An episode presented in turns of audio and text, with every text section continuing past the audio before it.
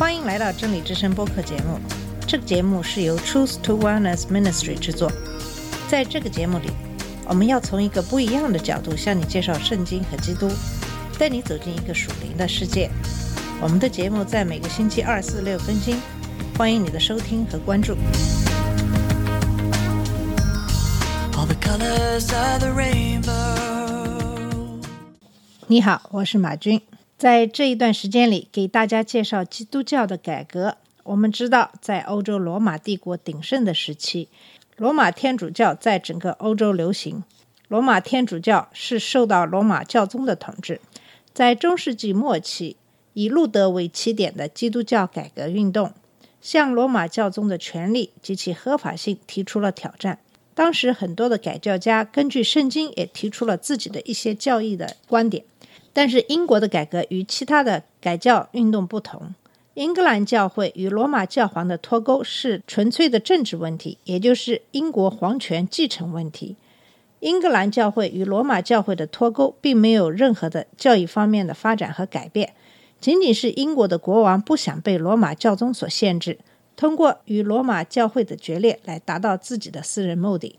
可见，英国的圣公会的兴起并没有对圣经的教义的理解上有一个突破，但是英国教会最终彻底和罗马教会分开。今天继续给你讲讲英格兰的教会。英格兰最初的宗教改革所涉及的唯一宗教问题是教宗的最高主权问题。亨利并不打算放弃原来的信仰，事实上，他认为自己是天主教教义的捍卫者。一五二一年。为回应路德对七大圣士的攻击，这位国王写了七大圣士辩护。他在文章中严厉谴责路德，称其为毒蛇和地狱中的狼。教宗对此十分感激，授予亨利保教功臣的头衔。直到现在，英国君主们仍然拥有这个头衔。在与罗马决裂之后，英格兰的正统派并没有受到影响。亨利在国内仍然坚持天主教教义。显然。他的目标是建立一个英格兰天主教会，而不是罗马天主教会。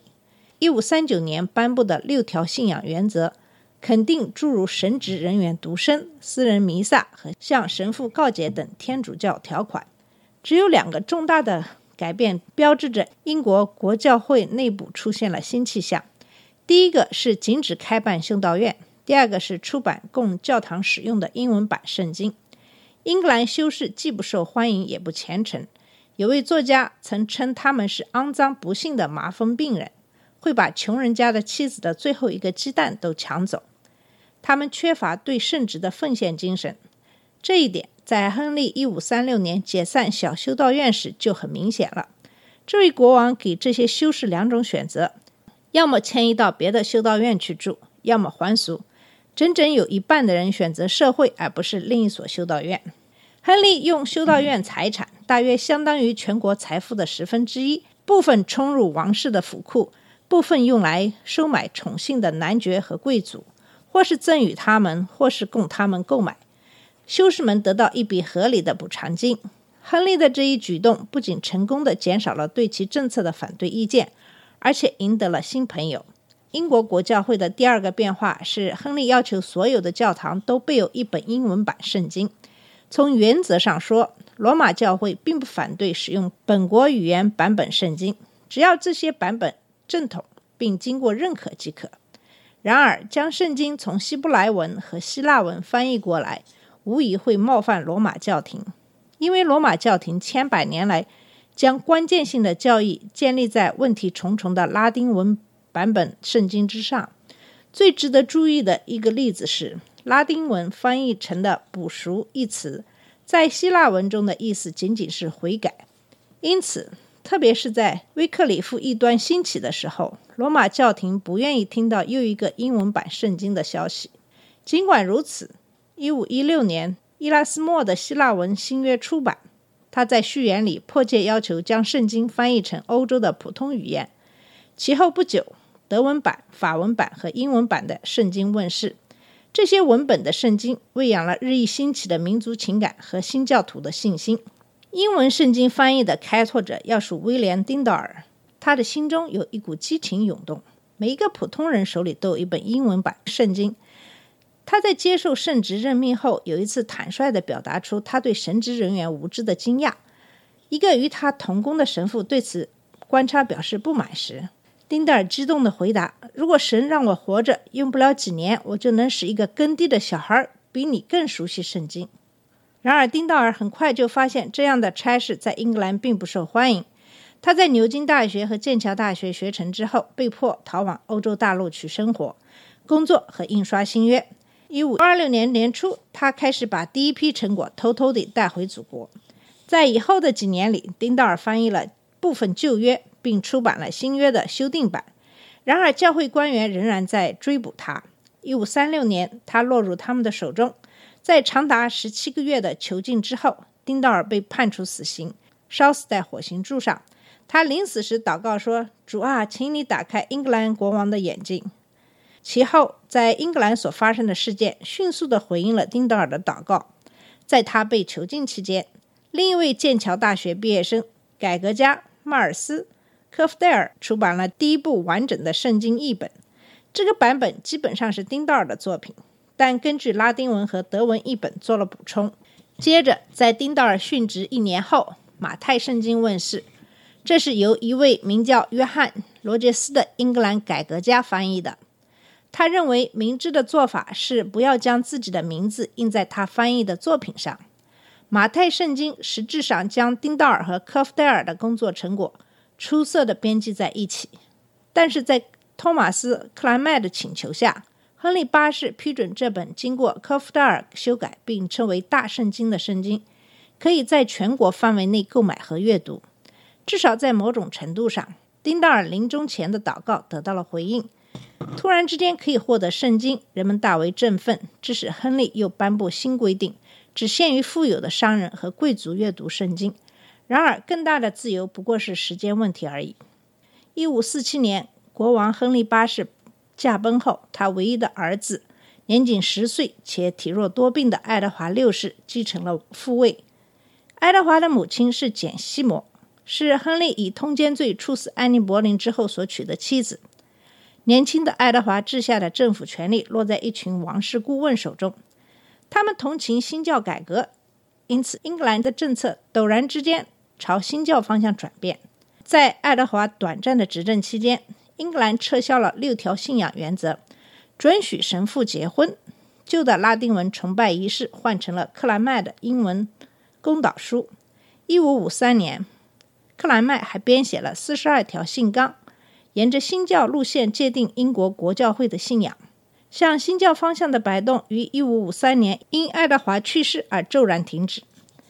凯瑟琳的女儿玛丽登基。玛丽是一位虔诚的天主教徒。她试图将英格兰重新带回罗马天主教，在短短四年里，她在不宽容方面超越了他的父亲。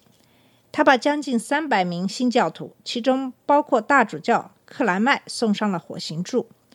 后来，约翰福克斯将这些殉道士的生动故事收录在他的殉道士书中，激起英格兰人民长期以来对天主教的恐惧。福克斯还成功的给玛丽起了一个让历史永远记住的称号——“血腥玛丽”。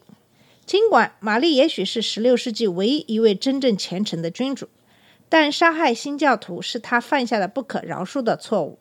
到16世纪50年代为止，英格兰已有一个世代没有受到罗马的干涉了，因此英格兰人将他对西班牙国王菲利的忠诚以及与之的婚姻看成是对本国人民的背叛。她去世时是一位既伤心又失望的女王。随着安妮·柏林那满头红发、脾气暴躁的女儿伊丽莎白一世的继位，安利甘教会呈现出它独有的既非罗马天主教也非改革宗的特点。伊丽莎白意识到在政治上需要宗教和平，因此她努力想获得一个折中的解决方法。尽管英国教会依然是一个在君主操纵下的国家教会。丽莎白却机敏地将她的头衔由最高元首改成了更为谦虚的说法——最高管理者。伊丽莎白在她颁布的三十九条信纲中，接受圣经为最终权威，承认只有洗礼和圣餐是基督设立的圣事。该信纲实质上属于新教，但许多条款的措辞方式既不得罪天主教，又让新教感到满意。教会的仪式仍然保留着许多天主教的要素。并且由使徒统叙中的主教管理教会。伊丽莎白和她之后的君主一样，接受并相信主教领导的教会更容易控制的建议。经过一段时间之后，英格兰的教士说，这种折中方法是两个世界的最佳选择。他们称之为中庸之道，即新教和天主教之间的中间道路。在玛丽统治期间被驱逐出英格兰的流亡者中，有些人却不那么认为。当他们从欧洲大陆回来，看到伊丽莎白所设立的制度后，他们开始大声疾呼，反对西安山上的安逸。他们在英格兰阅读了自己的圣经，并对英国真正的改革发展了自己的想法。我们知道，这些改革家被称为清教徒。他们宣扬个人的称义与民族的称义。新的时代已经来临了。好了，我们今天的节目就到这里。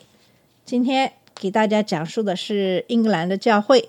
在下一期节目里，我们开始给大家讲天主教的改革运动。谢谢你的收听，我们下次节目再见。这里是真理之声播客节目。真理之声是 Truth to Wellness Ministry 旗下的一个节目，由 Truth to Wellness Ministry 制作和播出。如果你有什么想跟我们分享，请给我们发电子邮件，我们的邮箱地址是 truth to wellness at gmail dot com。你也可以直接去我们的网站 www dot truth to wellness dot com 浏览更多的信息。下次节目再见。All the colors of the rainbow.